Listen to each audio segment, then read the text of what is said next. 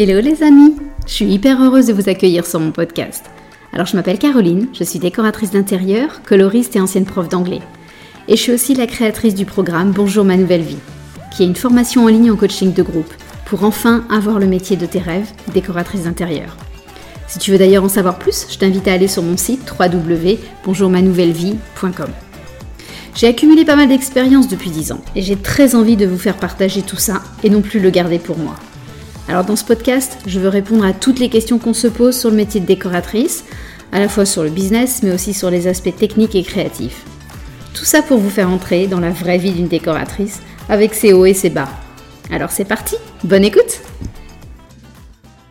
Aujourd'hui, avec mon invité Coralie, on va parler de déco éco-responsable. Mais avant ça, je vais quand même vous présenter Coralie. Alors, Coralie et moi, nous avons fait notre formation de décoratrice d'intérieur ensemble il y a plus de dix ans et nous avons créé nos entreprises à peu près en même temps. Coralie est ce genre de décoratrice dont on reconnaît la patte euh, à des kilomètres, euh, de l'audace, de la douceur, des matériaux toujours nobles et naturels, des couleurs profondes. Coralie est ce genre de personne potentiellement passionnée par tout, les voyages, la photographie, l'écologie, la nature, Coralie est ce genre de passionnée qui se lance en permanence des défis qu'elle relève toujours avec brio. Euh, partir faire 1000 km à vélo, en solo, écrire un livre, lancer un podcast, un blog, écrire un magazine, partir à l'aventure en van, se lancer dans du théâtre d'impro, déménager et tout reconstruire, réinventer son monde et se réinventer. Bref, je m'arrête là, la liste est trop longue. Bonjour Coralie. Wow, bonjour Caroline. T'en penses quoi de ma présentation? C'est à peu près, euh, ça résume à peu près euh, tu es ou pas? Ouais, ça résume bien. Euh, c'est marrant de l'entendre euh, de la voix de quelqu'un d'autre. Merci. Bon, maintenant je vais quand même te laisser te présenter toi. Là, c'était ma présentation à moi parce qu'effectivement, on se connaît depuis longtemps toutes les deux. Donc, je, voilà, on est copines et, et j'avais envie de parler de plein de choses sur toi. Mais je te laisse quand même te présenter avec tes mots et voilà, nous dire qui tu es euh, de façon plus, plus synthétique peut-être. Donc, euh, moi, c'est Coralie, comme tu l'as si bien dit. Ça fait un peu plus de dix ans, en effet, que je suis décoratrice d'intérieur et architecte d'intérieur à mon compte. Euh, désormais à Annecy, donc euh, ça fait deux ans que je suis sur la région où j'ai justement posé mes valises par amour de la montagne. Donc c'est un vrai terrain de jeu d'ailleurs sur, sur la partie photo, je, je m'amuse bien. Et et donc voilà, je, me suis lancé le défi il y a quelque temps de bah, d'aligner mes valeurs personnelles à mon métier. Donc euh, en gros, c'est comment rendre mon métier plus, euh, responsable, plus durable, euh, pour pouvoir continuer de l'exercer en évitant de culpabiliser. Donc c'est au quotidien avec les clients et les artisans, les fournisseurs, mais aussi en plantant des graines auprès de mes pairs avec, euh, comme tu l'as cité, euh, le podcast, euh, le blog, et puis quelques fonctions ici et là au sein de, de regroupement de déco. Donc voilà à peu près pour compléter la présentation. Super. On, reparlera de toute façon du blog, du podcast. voilà, ça, je pense que ça sera, ça sera chouette que tu nous, nous en dises un petit peu plus mais je me dis, est-ce qu'on peut commencer par le... Est-ce que tu peux nous raconter euh, comment est arrivée en toi cette conscience éco-responsable? Parce que quand on a démarré ensemble, on n'en parlait pas du tout il y a dix ans. Hein. Est-ce que tu saurais retracer un petit peu euh, voilà, ton, parcours Comment ça t'est venu vraiment et comment... Euh, pourquoi c'est devenu une évidence et que tu ne pouvais, tu pouvais pas faire ça en fait dans ta pratique de décoratrice? Oui, alors il y, a, y a plusieurs, enfin c'est une réponse un peu tout en un, c'est-à-dire que je pense qu'il y a ce côté déjà hypersensible que j'ai en moi qui fait que euh, c'est assez difficile de, voir euh, ce, monde changer sans pouvoir agir. Donc euh, je me voyais pas trop faire l'autruche sur le sujet, sachant qu'on est quand même dans une activité où, alors j'exagère un petit peu l'image, mais concrètement, on préconise dans beaucoup des cas sur les projets clients d'acheter des meubles neufs parce que ce qu'ils ont jusque-là, c'est pas forcément joli ou pas forcément optimal. Et donc, on va pas forcément se soucier euh, de savoir si ces meubles peuvent encore faire l'affaire. Quand je te dis ça, euh, c'est plutôt la, vision qu'on avait un peu archaïque jusque-là. Hein. Tout le monde ne, le fait pas ou ne le fait plus. Et, euh, et, donc, on va proposer un projet qui nous convient bien à nous parce qu'on est content de le présenter, de communiquer dessus parce qu'il répond à un cahier des charges, bien entendu, mais aussi parce qu'on est fier de présenter quelque chose de beau et qu'on est dans un métier du beau. Or, euh, ça nécessite quand même un gros impact environnemental pas très sain, pas très équilibré. alors qu'on peut toujours faire mieux. Donc, euh, autant au quotidien, dans ma vie privée, euh, j'ai mis plein de choses en place pour faire mieux, que ce soit sur les produits d'hygiène, sur l'alimentaire, sur les transports. comme tu le disais tout à l'heure, j'ai commencé à voyager à vélo il y a quelques années et au-delà d'aller voyager à vélo, j'ai décidé de communiquer dessus pour montrer que non seulement ce n'est pas dangereux pour une femme de voyager seule sur son vélo avec sa tante et d'aller dormir chez les gens, mais en plus, euh, c'est hyper accessible à tous et euh, c'est canon, c'est génial, on découvre plein de choses et on peut donc se passer de l'avion, entre autres. Donc euh, pour ça, j'ai écrit un livre. Donc ce livre, ça s'appelle Mes 1000 km à vélo, édité aux éditions Kiwi. Et donc déjà en faisant ça à titre personnel, je me suis rendu compte que ça pouvait avoir un impact sur les autres que de partager mon expérience. Donc une expérience euh, complètement euh, novice, hein, puisque je venais d'acheter le, vélo deux semaines avant. Donc c'est vraiment accessible à tous. Euh, et, donc je me suis dit pourquoi pas faire la même chose dans le pro, là où j'ai un petit peu de mal à aligner ma conscience perso avec, avec mon activité. Comment est-ce que je peux faire pour remédier à ça et pour bah, tout simplement me, continuer de me regarder dans un miroir et me dire que je ne suis pas en train de détruire la planète juste par plaisir de mon métier? Donc c'est un peu de là que c'est venu, et avec un gros questionnement de fond qui était est-ce que finalement je suis à ma place dans ce métier? Est-ce que je dois changer de métier? Et la réponse qui est venue à moi, c'est euh, bah, tout simplement de, conserver ce métier que j'aime beaucoup, mais de faire différemment. Parce que si je ne le fais pas, dans tous les cas, quelqu'un d'autre prendra la place et c'est pas dit qu'il fasse mieux. Donc euh, j'ai décidé, décidé de garder ma place. Donc en tant que décoratrice archi d'intérieur, pour faire avancer le schmilblick.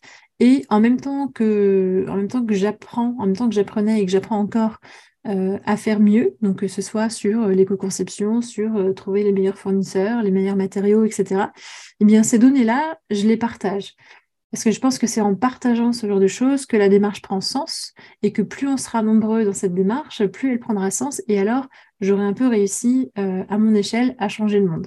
Voilà. Ouais. Alors, du coup, il y a deux choses. J'ai deux questions qui me viennent. Donc, ma première question, c'est bah, effectivement comment tu vas, concrètement, tu fais vivre ça en tant que décoratrice? Comment tu fais avancer le schmilblick?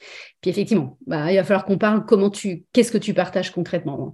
Du coup, on va déjà peut-être commencer, histoire d'être un peu, un peu clair.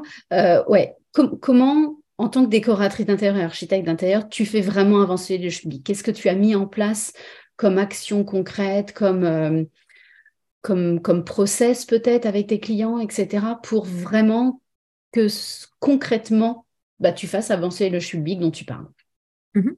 Alors, dans cette même question, il y a plein de réponses en tiroir. Euh, on va commencer par le process. Alors, le process, euh, c'est d'abord euh, c'est d'abord planter des graines. Donc, ces graines-là, c'est d'abord dans la tête des clients mais aussi les artisans euh, et, aussi les fournisseurs. Mais on y reviendra après sur les fournisseurs si, si j'oublie pas et, que je fais pas. Je, le note, je te reposerai la question. Ça marche. En fait, euh, dans, dans, la communication qu'on peut avoir euh, avec les clients, il faut juste savoir que le client final, il est en attente qu'on lui propose une solution en fait, nous, on se situe vraiment dans la position de sachant, que ce soit sur euh, comment optimiser un espace, euh, comment choisir la bonne couleur, comment euh, agencer son salon, etc. Ça veut dire que sur la partie écologique, c'est exactement la même chose. Il n'est pas forcément au courant de ce qui existe sur le marché pour trouver les bonnes solutions. Donc, il n'est peut-être pas forcément contre l'idée d'apporter de l'écologie dans son intérieur, il est juste pas au courant. Je parle du client lambda classique euh, qui n'est pas forcément plus éveillé que ça euh, ou sensible à l'écologie. Il y a des clients qui sont à fond et c'est génial, mais là on va parler plutôt du, client qui n'est pas forcément conscient de ça, ou en tout cas qui ne euh, se pose pas forcément la question. C'est pas son cahier des charges initial. Donc dans ces cas-là, ce qu'il faut, ce que je fais en tout cas, c'est déjà aller euh, poser les bonnes questions, déjà savoir déjà où est-ce qu'il en est par rapport à ça, est-ce qu'il est, euh, a une grosse conscience écologique, est-ce que ça fait partie justement du cahier des charges ou pas euh, de faire attention à ces données-là, jusqu'où, est-ce qu'il a des critères, des exigences, etc. Et dans la plupart des cas, ce n'est pas le cas. C'est-à-dire que dans la plupart des cas, pour l'instant, mes clients ne sont pas éveillés à ça, et je dirais que c'est tant mieux c'est tant mieux dans le sens où ça veut dire que euh, j'ai un travail à faire. J'ai un travail à faire. Ton impact est d'autant plus important en fait. Exactement. Ça veut dire que euh, c'est à moi aussi d'éduquer entre guillemets mon client à lui montrer que bah, on peut faire du bon et que ça puisse être beau aussi.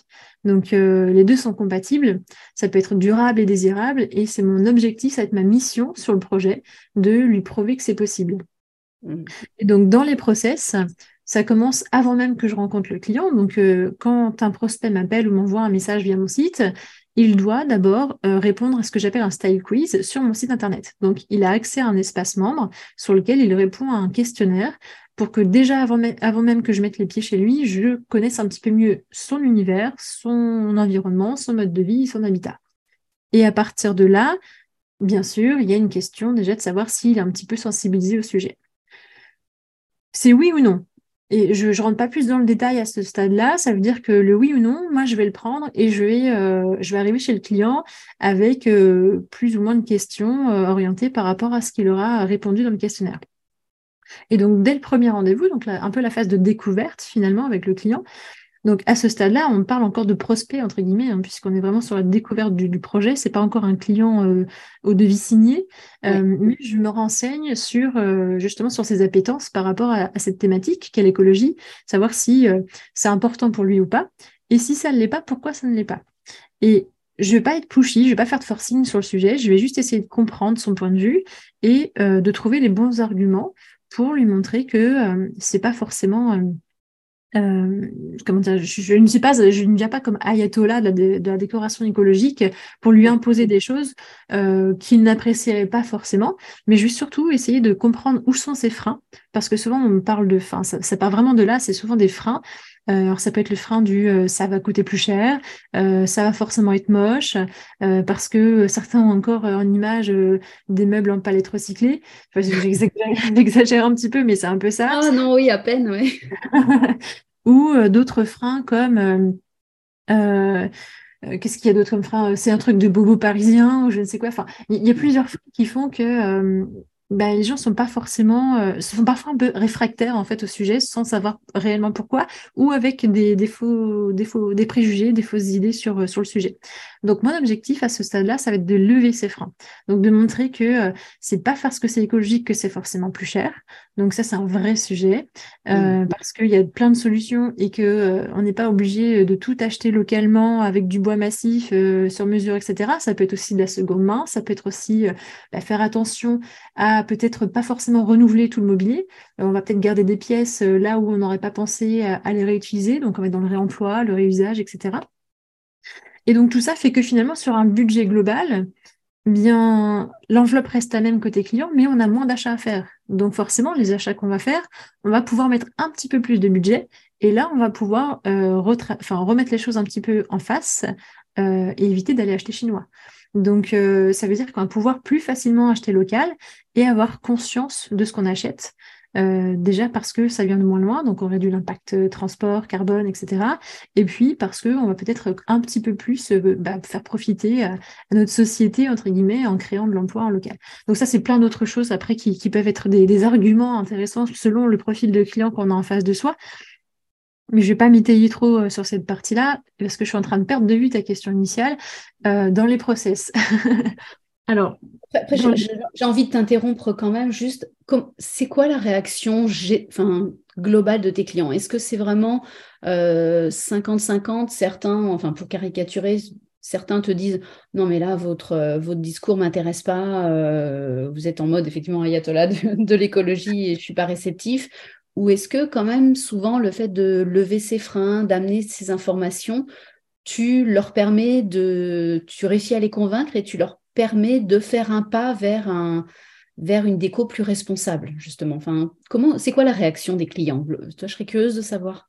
Alors, euh, je dirais qu'il n'y a pas de moyenne, il n'y a, pas de règle. C'est très différent d'un client à l'autre. Mmh.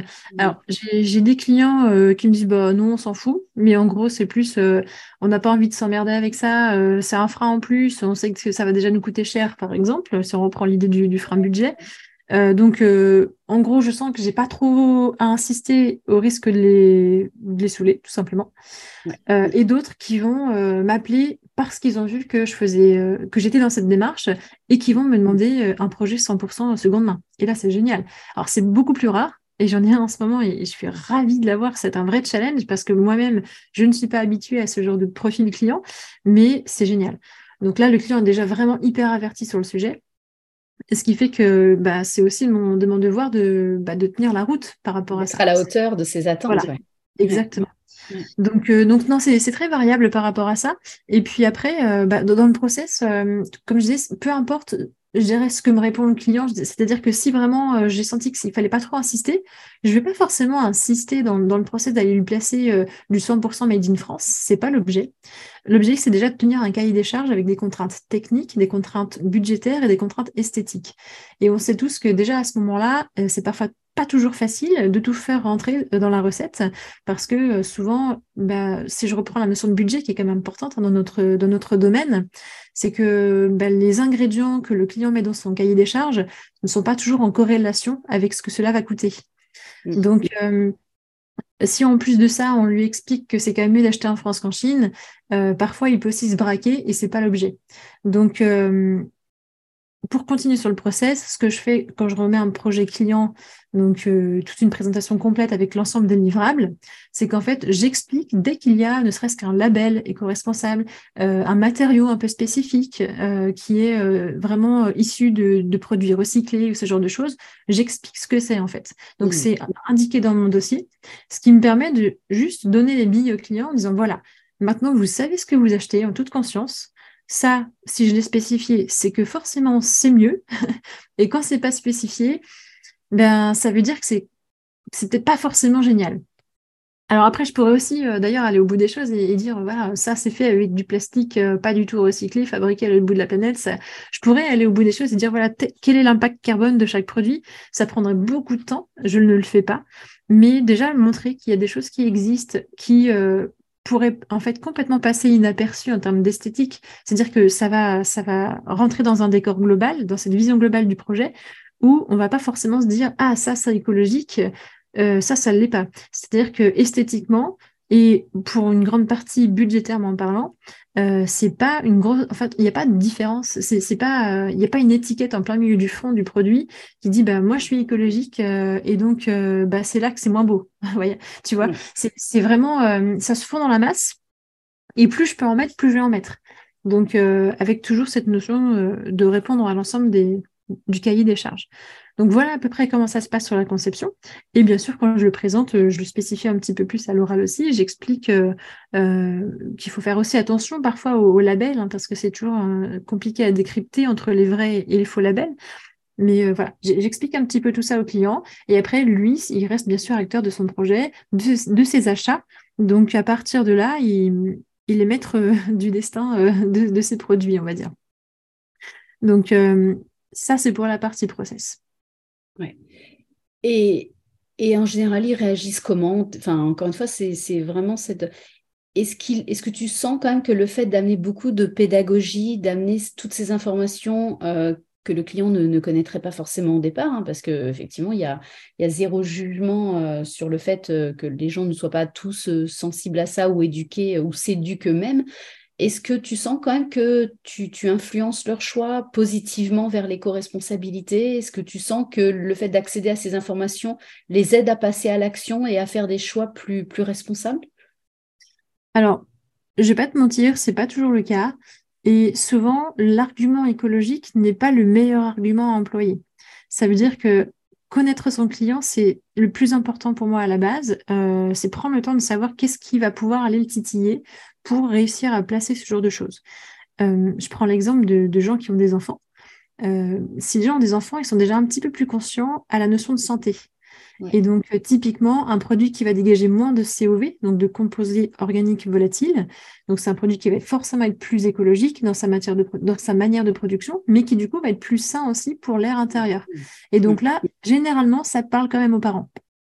Donc, c'est des arguments un peu connexes qu'on va utiliser, que ce soit sur euh, la partie économique, comme on l'a dit tout à l'heure, que ce soit sur la partie santé ou sur d'autres aspects qui vont permettre d'aller euh, faire clignoter les yeux des clients finalement en disant, OK, euh, ça, ça me correspond parce que c'est moins cher, parce que mes enfants vont respirer quelque chose de correct.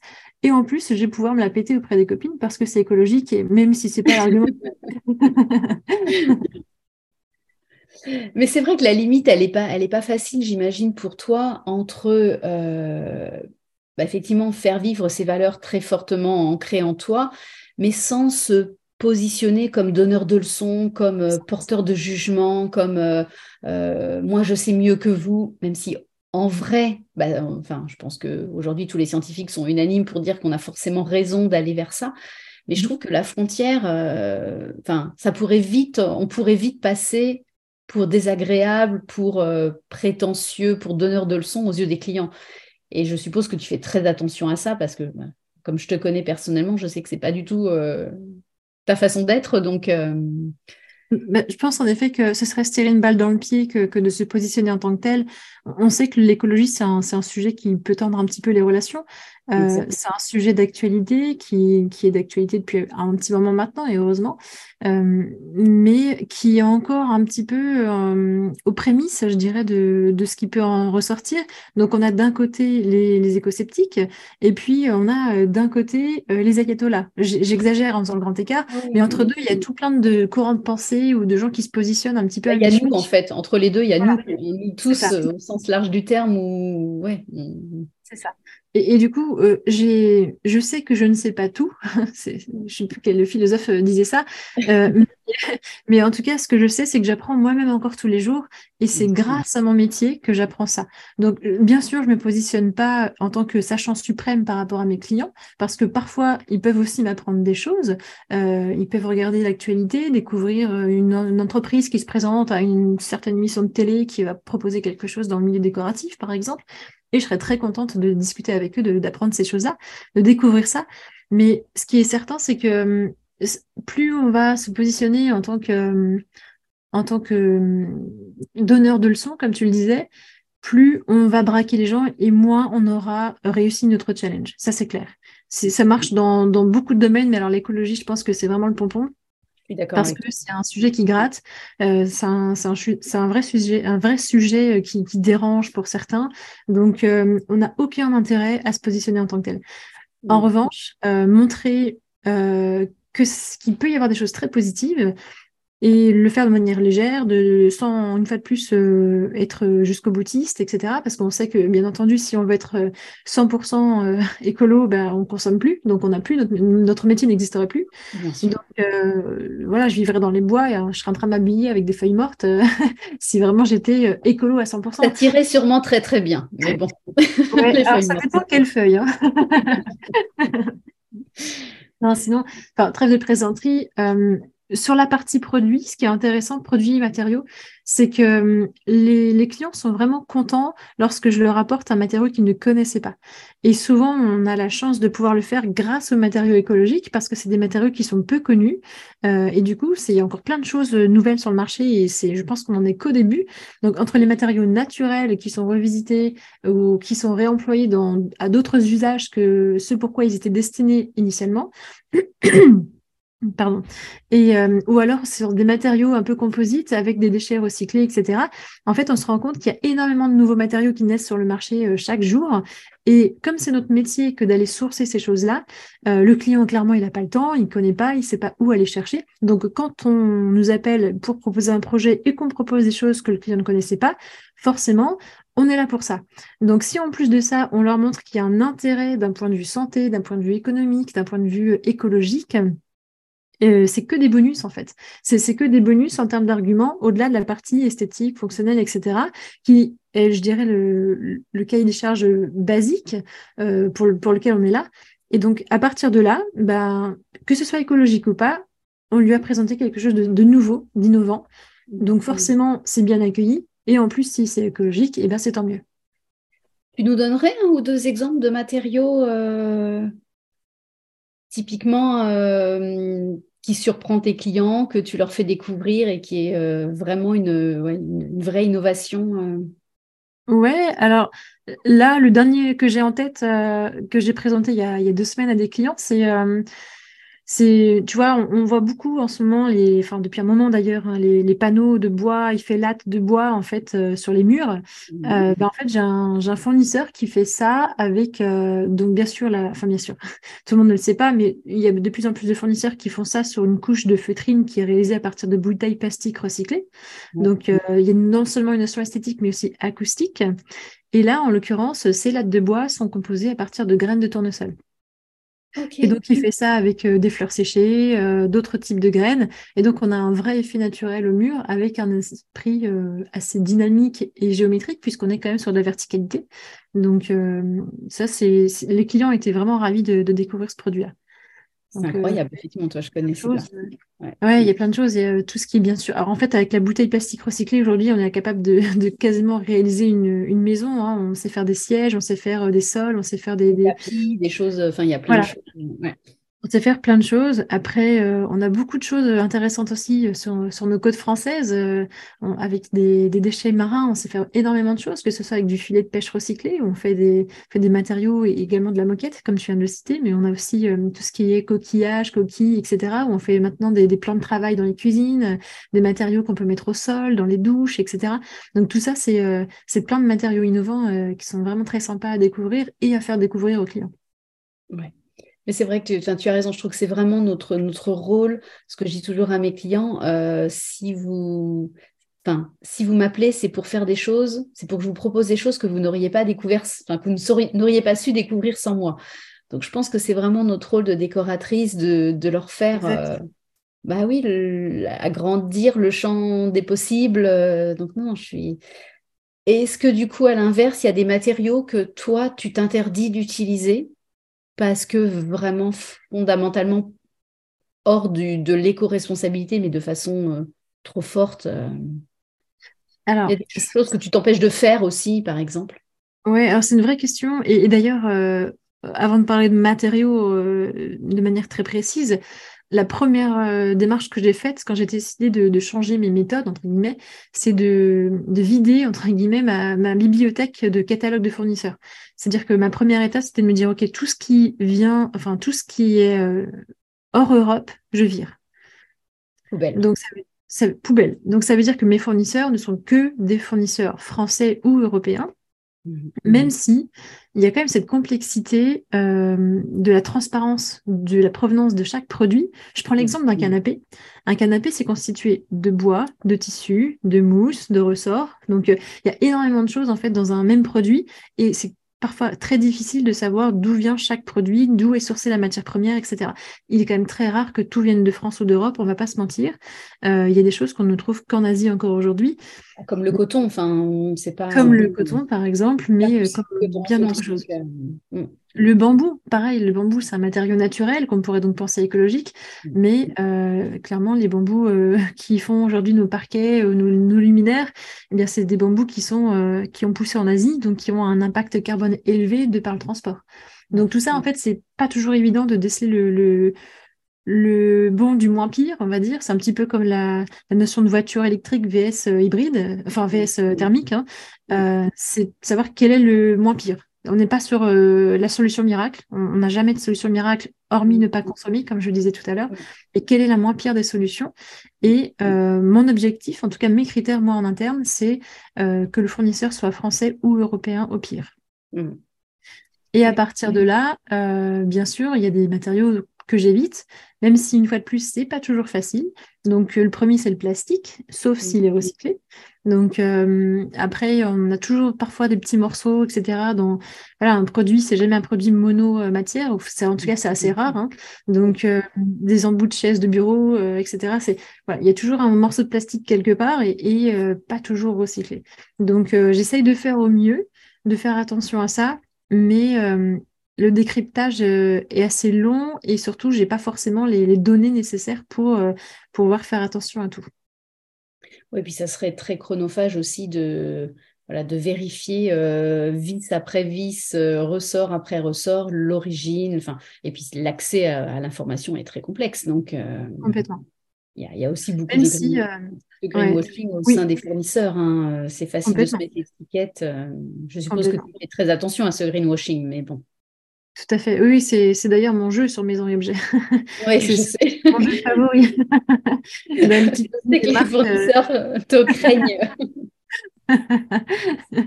non, non, mais c'est vrai que, hormis ça, il y, a des outils qui existent aujourd'hui. Alors, que je conseille d'ailleurs pour les marques qui écouteraient, c'est euh, notamment Eco-Impact qui fait le job euh, de façon très bien.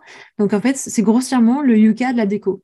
Il y a Eco-Impact pour la partie produit, donc euh, mobilier, luminaire, etc. Et Bat Impact, donc de Carbon Saver, qui est sur la partie score rénovation. Donc ça veut dire que grossièrement, ils font à peu près le même job. Ils ont pas mal de, de similitudes, sauf qu'il y en a un qui va mesurer l'impact d'un produit fini avec une note de A à E donc, ça permet déjà de savoir sur toute l'analyse du cycle de vie d'un produit, donc l'ACV, comment se situe le produit par rapport euh, à ces différents critères. Donc, euh, ça va de l'extraction de la matière première jusqu'à l'emballage du produit, mais ça passe bien sûr par euh, les conditions de fabrication, par le transport, etc., etc. Donc ça, ça permet déjà de se rendre compte un petit peu mieux. Il y a de plus en plus de marques qui passent par cet éco-impact, savoir si bah, un produit est plutôt A ou plutôt C, plutôt D+, savoir un petit peu le situer. Et à partir de là, si le, si le produit est déjà éconoté, on peut aussi se dire que ça peut faire partie de nos critères, nous, en tant que prescripteurs, d'aller chercher des produits, par exemple, entre A et C. Alors, c'est, c'est encore qu'une toute petite partie des produits qui le sont, c'est, c'est une jeune marque qui fait ça. Et après, le BAT Impact, ça permet aussi, dès la conception qu'on imagine pour le projet du client, euh, de se dire, OK, si j'imagine tel ou tel type de rénovation, qu'est-ce que ça va me coûter en termes d'impact environnemental euh, entre euh, tel type de matériaux pour le plan de travail de ma cuisine? Est-ce que je vais mettre un, toilette suspendu ou un toilette à poser? Ça n'a pas le même impact non plus, parce qu'il y a plus forcément de métal dans le bâti du toilette suspendu. Donc, c'est des choses auxquelles on ne pense pas forcément quand on n'est pas initié au sujet, mais qui sont hyper intéressantes et qui permettent de comprendre où est-ce qu'on peut s'améliorer aussi. Donc, mmh. c'est des outils qui peuvent être vraiment recommandé euh, pour euh, aussi bien les fabricants sur la partie euh, produits finis immobilier que pour les prescripteurs, les archis sur la partie rénovation de chantier. Tu penserais à d'autres outils justement pour un petit peu éveiller nos consciences un petit peu plus Il y a encore d'autres choses qui pourraient... ou ces outils te semblent déjà... Alors ces deux outils-là me paraissent être les plus intéressants. Euh, après, je, bien sûr, je ne connais pas tout. Hein. je, découvre encore euh, chaque jour et surtout, il y a encore plein de choses qui naissent chaque jour. Après, en dehors des outils, c'est plus des, je dirais, des médias, se tenir informé euh, de, ce qui se fait, de ce qui se crée chaque jour sur le marché, que ce soit en termes de, matériaux innovants, de, de, produits, de marques, etc. Donc, ça puisse être suivre des médias sur euh, l'écologie dans la décoration et l'architecture intérieure. Donc, il y a des, revues, il y a des blogs, il y a des podcasts, etc. Donc, euh, c'est plus avoir, euh, être alerté, en fait, créer, une créer sa propre veille, finalement, dans le métier par rapport à ce sujet-là. Bon, là, tu m'offres une transition sur un plateau d'argent. tu ne l'as pas fait exprès, mais c'est maintenant qu'il faut que je rebondisse. Et pour se tenir informé, Coralie, peut-être qu'il y a ton podcast qui peut nous aider. Par exemple. Donc oui, en effet. Euh, ça tient à cœur, donc. Euh, oui, tout à fait. Ça fait, ouais, ça fait à peu près un an que, que j'ai créé le podcast. Donc ça s'appelle My Green Interior, donc pour le petit jeu de mots euh, in English. Euh, et, en gros, euh, ça me permet de bah, d'aller donner le micro à des gens qui font déjà bien les choses et de montrer que c'est possible. Donc ça peut être euh, bah, justement des outils, comme on l'a cité tout à l'heure, parce que Carbon Sévère, enfin le Bact Impact, du coup, et et les co-impacts sont déjà passés au micro, mais ça peut être aussi des fabricants, euh, des fabricants français qui expliquent un petit peu leur vision aussi euh, et comment eux, euh, ils font de, cette contrainte positive une force d'aller sourcer les bonnes matières, fabriquer localement, etc. Et ça peut être aussi bah, tout simplement des, des gens qui font le même métier que nous et qui ont déjà mis en place des choses intéressantes dans leur boîte pour limiter leur impact environnemental dans leurs préconisations, que ce soit sur euh, leur process. Et je pense notamment à Mathilde qui a créé un modèle économique de toutes parts, entre guillemets, qui est euh, la co-conception avec le client. Donc, on remet vraiment le client au cœur du projet et qui va permettre aussi euh, bah, d'aller se poser les bonnes questions au bon moment et d'aller de plus en plus sur de la seconde main, par exemple. Donc, il y, a, plein de solutions. Chacun y va un petit peu de, sa recette et c'est à la fois ce que je trouve intéressant parce qu'on se rend compte qu'il y a autant de solutions que d'humains et en même temps, c'est, euh, j'ai l'impression que c'est un peu dommage que chacun fasse un petit peu son truc de son côté. Il manque encore euh, le lien entre tout ça pour aller plus vite et plus loin dans cette démarche. J'essaie de, bah, de, de, le mettre en avant le plus possible pour que fois de plus que la démarche prenne sens grâce à ce podcast et puis le blog. Donc le blog qui reprend des, tuyaux, des bonnes adresses, etc. Donc c'est ladécoresponsable.fr. et je mettrai, tout, tout, ça dans les notes de l'épisode de toute façon. Donc comme ça, tout le monde pourra retrouver toutes ces informations assez facilement. Et, et puis, euh, tu parlais tout à l'heure aussi que tu avais aussi une action dans des, euh, dans des organismes, je ne sais plus comment tu nous as dit, dans des, dans des regroupements. Euh, tu pensais à quoi à ce moment-là? Alors, il y a deux choses. il y a l'UFDI déjà, donc l'Union francophone des décorateurs et architectes d'intérieur, dont je fais partie depuis dix ans maintenant. Et dont j'ai fait partie, dont j'ai fait partie pas mal d'années aussi. Exactement.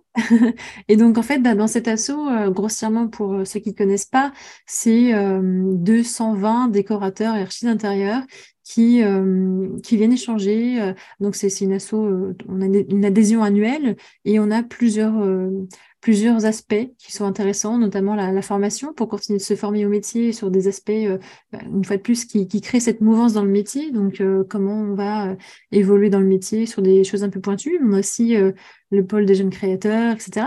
Et donc, moi, j'ai créé en fait le pôle Green au sein du bureau de l'ASSO. Donc, ça veut dire qu'en gros, c'est tout nouveau. Ça fait un an que c'est en place. Et euh, avec mon, petit groupe euh, que j'ai embarqué avec moi, en fait, euh, bah, on se réunit une fois par mois. Et je fais un petit peu la transition avec le bureau et le groupe pour mettre en place des projets qui vont, qui, ont en fait tout simplement pour, pour objet de, de sensibiliser, d'éveiller les consciences des membres sur l'aspect écologique du métier. Donc, euh, entre autres, on vient de donner notre premier workshop au sein, du, au sein de l'ASSO, où en fait, on a créé un, contenu formation euh, sur un format court qui euh, permet de montrer tous les, toutes les éventualités, toutes les possibilités, les, tous les aspects positifs, je dirais même, euh, d'être un petit peu plus sensible et dans la démarche de l'éco-responsabilité pour soi, pour les clients, pour nos boîtes, et euh, du coup bah, de donner un petit peu les armes pour, euh, pour aller plus loin et surtout pour que bah, tout le monde s'y mette. Donc ça, c'est hyper intéressant parce qu'on se rend compte que bah, tout le monde arrive avec des freins et tout le monde repart avec des solutions. Donc, euh, on a un peu réussi notre pari sur ce coup-là et, on espère qu'on va continuer aussi à, former un maximum de membres et peut-être même un jour euh, en allant plus loin que, que l'assaut. Et, euh, et, là, on est en train de mettre en place une conférence pour notre séminaire annuel avec, avec cinq intervenants autour de la table qui vont justement bah, évoquer de leur point de vue, avec leur spécificité, leur métier, comment nous, demain, en tant que décorateur d'intérieur et en tant qu'archi d'intérieur, on va devoir évoluer. Comment notre métier va exister dans le monde de demain euh, Comment on va devoir s'adapter face aux différents changements euh, sociétaux, environnementaux, climatiques, là où dans un monde, il y aura peut-être bientôt plus vraiment de ressources, comment est-ce qu'on va devoir s'adapter pour continuer d'exercer notre métier? Et donc, euh, bah, tout ça, on met des choses en place dans ce, dans ce sens-là. L'idée étant d'inspirer les membres à faire mieux, et puis euh, après, il y, a le, il y a le CJD, donc le Centre des jeunes dirigeants, dont je fais partie depuis plusieurs années. Et, euh, et donc là, sur la section d'Annecy, c'est pareil, je fais partie du bureau de l'assaut en tant que référent planète, on appelle ça comme ça au CJD. Euh, ça, ça, met la grosse pression hein, comme terme. Un peu, ça fait lourd sur les épaules. non, en réalité, c'est plutôt sympa. C'est même très sympa. Et, et l'objectif, bah, tout simplement, c'est c'est alors là, au CJD, c'est c'est plus du tout cœur de métier d'éco, hein, c'est euh, toute entreprise confondue, hein, que ce soit des solopreneurs ou des entreprises de plusieurs centaines de salariés, dans tous les domaines euh, d'activité confondus, donc que ce soit l'industrie, euh, que ce soit le coaching, que ce soit l'artisanat, etc. Et donc l'objectif, eh ben, c'est d'animer avec des plénières thématisées, par exemple. Donc on a une plénière par mois au CJD. Donc là, la prochaine justement, c'est c'est la plénière thématique planète où on est en train d'organiser un atelier de tonnes. Donc en gros, on a une séance de travail sur une soirée qui dure trois heures et ensemble, on va, euh, grâce au, petit questionnaire qu'on a rempli en ligne avec euh, l'organisme qui, dirige qui dirige la soirée, euh, on a répondu à une sorte de bilan carbone succinct et personnel, et on va voir ensemble comment on peut réduire notre empreinte carbone en termes en tant qu'individu, sachant que normalement on est censé être à 2 tonnes hein, si on veut changer les choses, la plupart en sont plutôt à 9 ou 10, donc c'est énorme quand on sait le changement qui a opéré, donc on va trouver les solutions ensemble pour réduire cet impact carbone, parce qu'on est avant tout des humains avant d'être euh, des chefs d'entreprise, et c'est important aussi de, se rappeler ça et de voir comment on peut aussi euh, ben, changer ça à notre échelle. Voilà.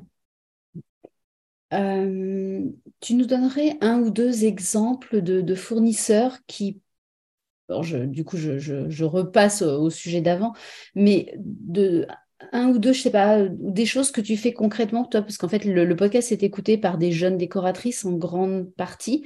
Est-ce que mhm. tu aurais euh, une ou deux pistes de réflexion dans leur pratique pour aller vers cette éco-responsabilité? Et puis, je pensais aussi peut-être un, un exemple ou deux exemples de fournisseurs qui, qui vont, selon toi, dans la bonne direction euh, et dont il faudrait s'inspirer. Euh, tu vois, je sais que bah, des, notions d'upcycling, tout ça, c'est sûrement des, choses que tu as en tête. Est-ce que tu, pourrais reparler un petit peu de tout ça? Alors oui, euh, alors je vais déjà répondre à la question sur les fournisseurs, c'est plus facile. Oui, j'en ai plusieurs, plusieurs questions en une, je suis désolée. en fait, alors les fournisseurs, il y en a, il y en a plein en fait, il y en a beaucoup plus qu'on ne le pense. je dis un ou deux parce que.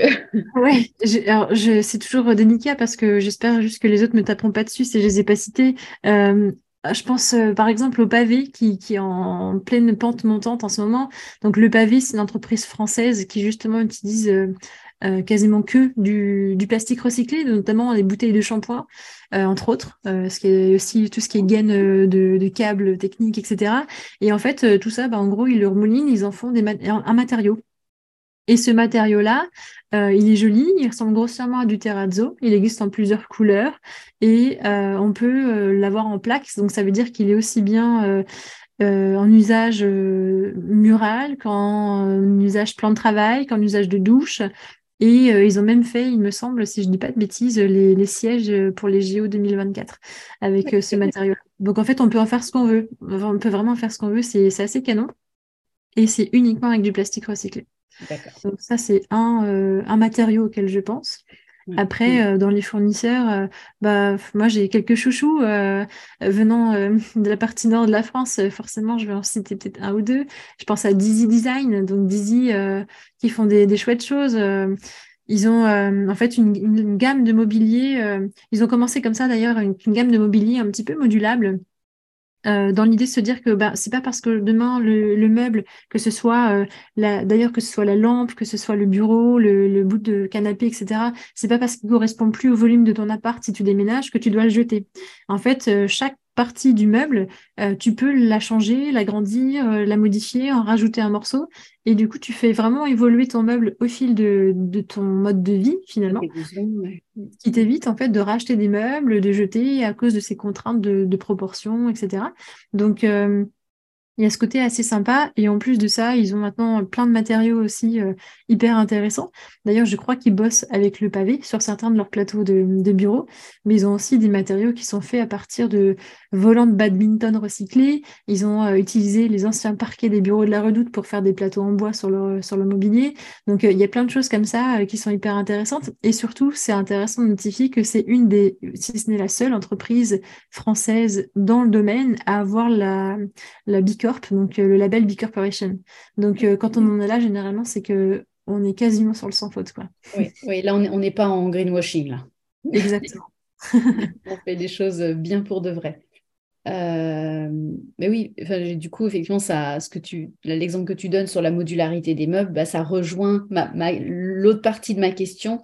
C'est une des démarches éco-responsables aussi, je suppose, d'avoir des meubles qu'on saurait faire évoluer euh, avec le temps, qu'on sait récupérer, moduler en fonction de, l'évolution de nos vies, en fait.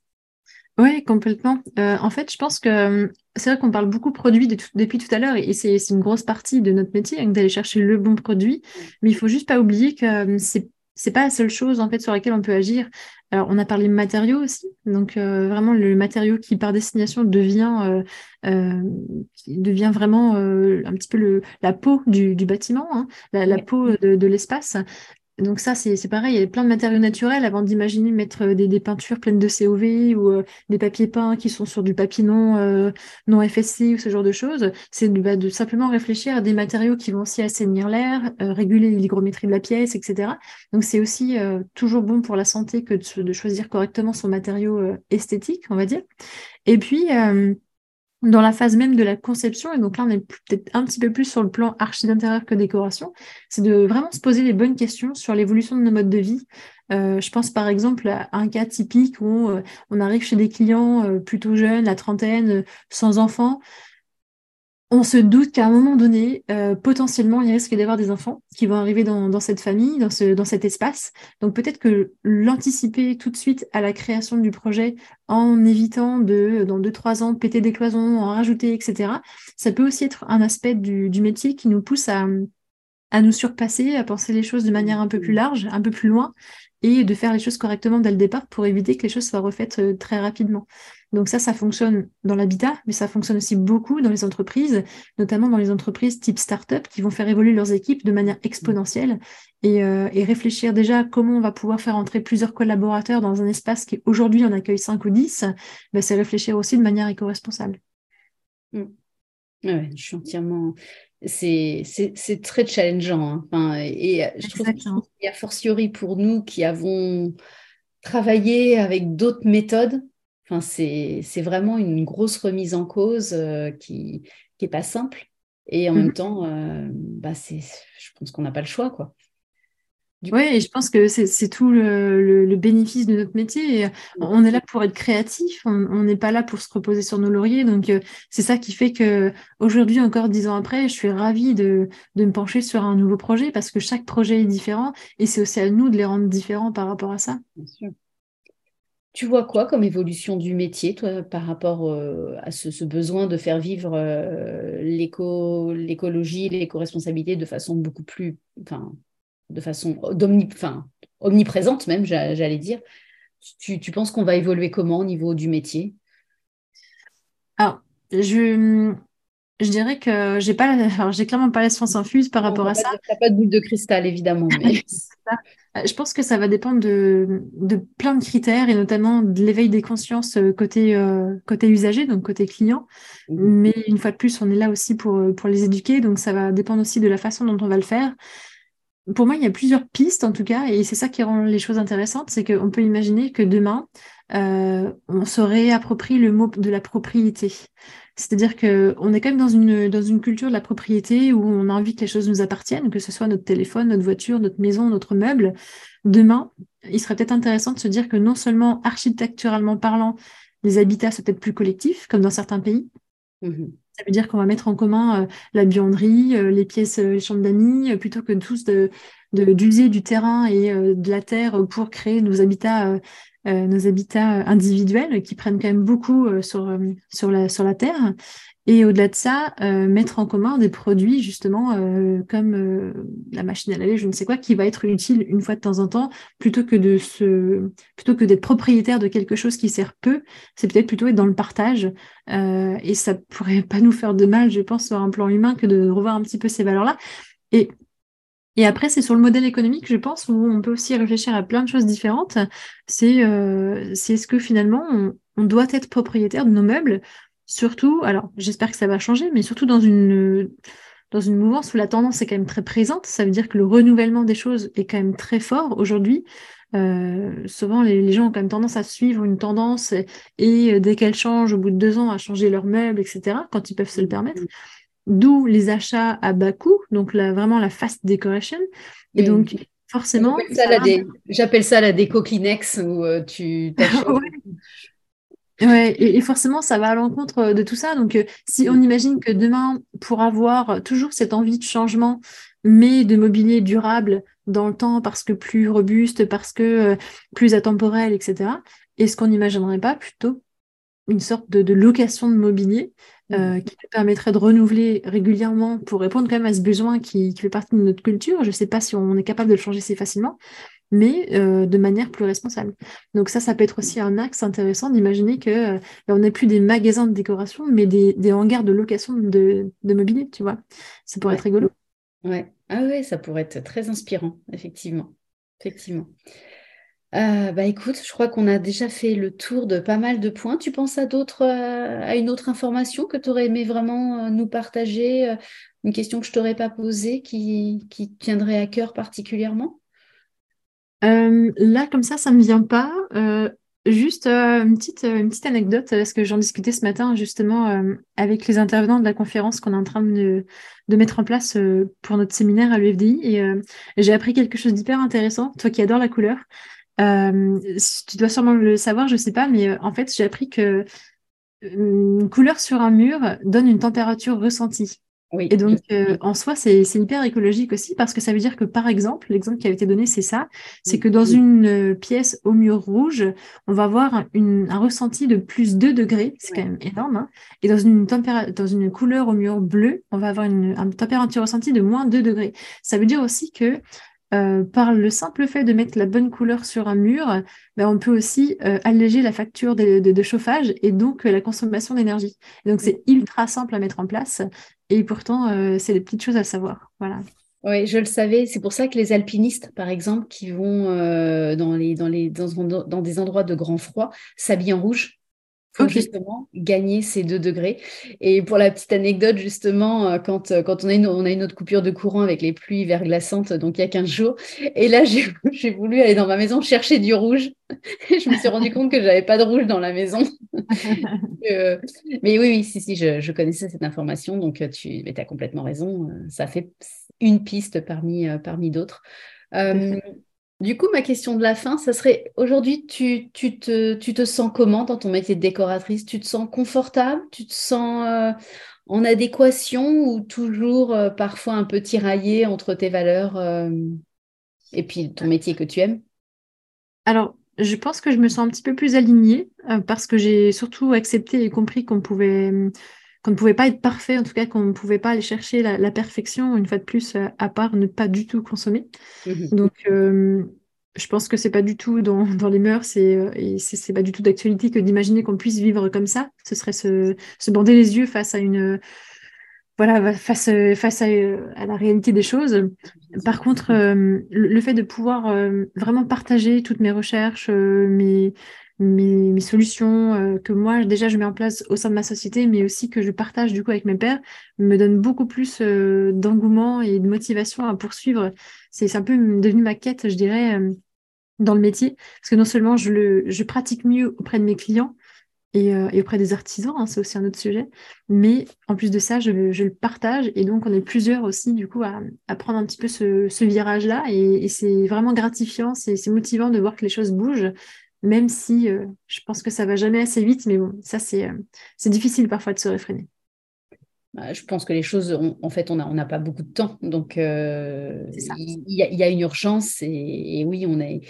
Je pense qu'on est en permanence un petit peu frustré, même que nos politiques ne prennent pas des, voilà, n'aient pas toujours le courage de certains, de certaines décisions, certains mmh. populaires, mais probablement existentielles. Enfin, c'est vrai qu'on a, on a tous beaucoup de, frustration et la jeune génération, euh, quand j'en parle à mes enfants, le font vivre euh, beaucoup. Enfin, voilà, on sent qu'ils sont assez, euh, ils sont très conscients de, l'avenir et, très angoissés en même temps. je lisais l'autre jour un, je sais plus, c'est un article où en fait entre 30 et 50 de la jeune génération ne veut plus d'enfants. Ouais parce que, parce que peur de, bah, de l'avenir, se dire que c'est mieux pour la planète. Enfin, c'est, je me mmh. dis quand ça touche directement à, à la vie, en fait, ne plus vouloir d'enfants, qu'une génération entière ne veuille, enfin, ait peur de faire des enfants, mmh. euh, c'est assez symptomatique quand même. Donc, oui, complètement, ouais, complètement. pour des raisons écologiques, je veux dire, on a le droit de pas vouloir d'enfants pour d'autres raisons, mais pour des raisons écologiques, c'est vrai que ça, ça interpelle. Donc, euh, donc, on aimerait tous que les choses aillent plus vite et, en même temps, nous-mêmes, bah, moi, j'avoue que je prends, je prends l'avion. Enfin, voilà, aucun de nous n'est parfait. Ah oui, tout à fait. On essaye tous de faire des, actions au quotidien. Effectivement, hein, comme tu le précisais, on change beaucoup de choses dans nos vies euh, au quotidien, mais, mais on sait qu'il faudrait faire plus. Et... Mmh. je pense que beaucoup d'entre nous ne sommes pas prêts à, à ce qu'on pourrait appeler revenir en arrière en termes de, confort de vie. Mmh. Et, tu vois, quand tu dis, euh, il faut, quand on dit qu'il faut que ça aille plus vite, au final, aller plus vite, c'est savoir ralentir aussi pour, euh, pour aller plus vite dans, cette modification du, changement. Donc, euh, c'est presque le paradoxe finalement de, de, tout ce système, c'est que il faut savoir ralentir, il faut savoir dire non, il faut savoir se contenter de, de, moins, de peu. Et, et c'est vrai qu'on a été habitué à, à, une société de consommation tellement facile Euh, on a toujours tout très vite et enfin, c'est typiquement le, symbole Amazon. Quoi. C'est je veux un livre, je veux un, je veux un objet, je l'achète euh, aujourd'hui, je clique sur le bouton, demain matin, il est dans ma boîte aux lettres. Mm. Et ça, en fait, euh, heureusement, il y a beaucoup, maintenant, on est beaucoup à se dire qu'on n'a plus envie de ça. On comprend aussi les, entrailles de, ce système-là et tout ce que ça a d'impactant en termes de, de, de manière négative sur, sur l'écosystème, etc. Et sur, sur le travail, sur la condition humaine mais euh, on n'est pas tous prêts à, tout changer.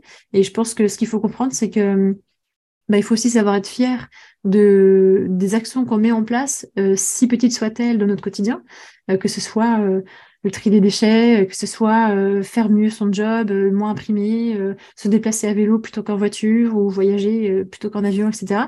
Mais il faut aussi comprendre que ce sera jamais assez si on veut changer les choses parce que ça va très très vite. Donc il ne faut pas non plus euh, rentrer dans cette espèce de, de mouvement de se dire c'est c'est jamais assez donc ça sert à rien de le faire. Au contraire, plus euh, plus on fera notre petite part de colibri, plus les choses pourront bouger. Mais euh, il faut J'allais dire exactement la même, la même phrase. Pour moi, j'ai toujours l'expression je fais ma part de colibri. C'est ça. je fais ma part. C'est ça. Il faut, juste pas l'oublier. Euh, si on peut faire mieux, eh ben, autant pas s'en priver parce qu'on peut toujours faire mieux. Euh, après, il faut euh, réussir à trouver l'aspect contrainte positif dans ce qu'on fait et, ne pas s'affliger en fait ces, changements comme, comme des contraintes uniquement et sinon ça tiendra pas.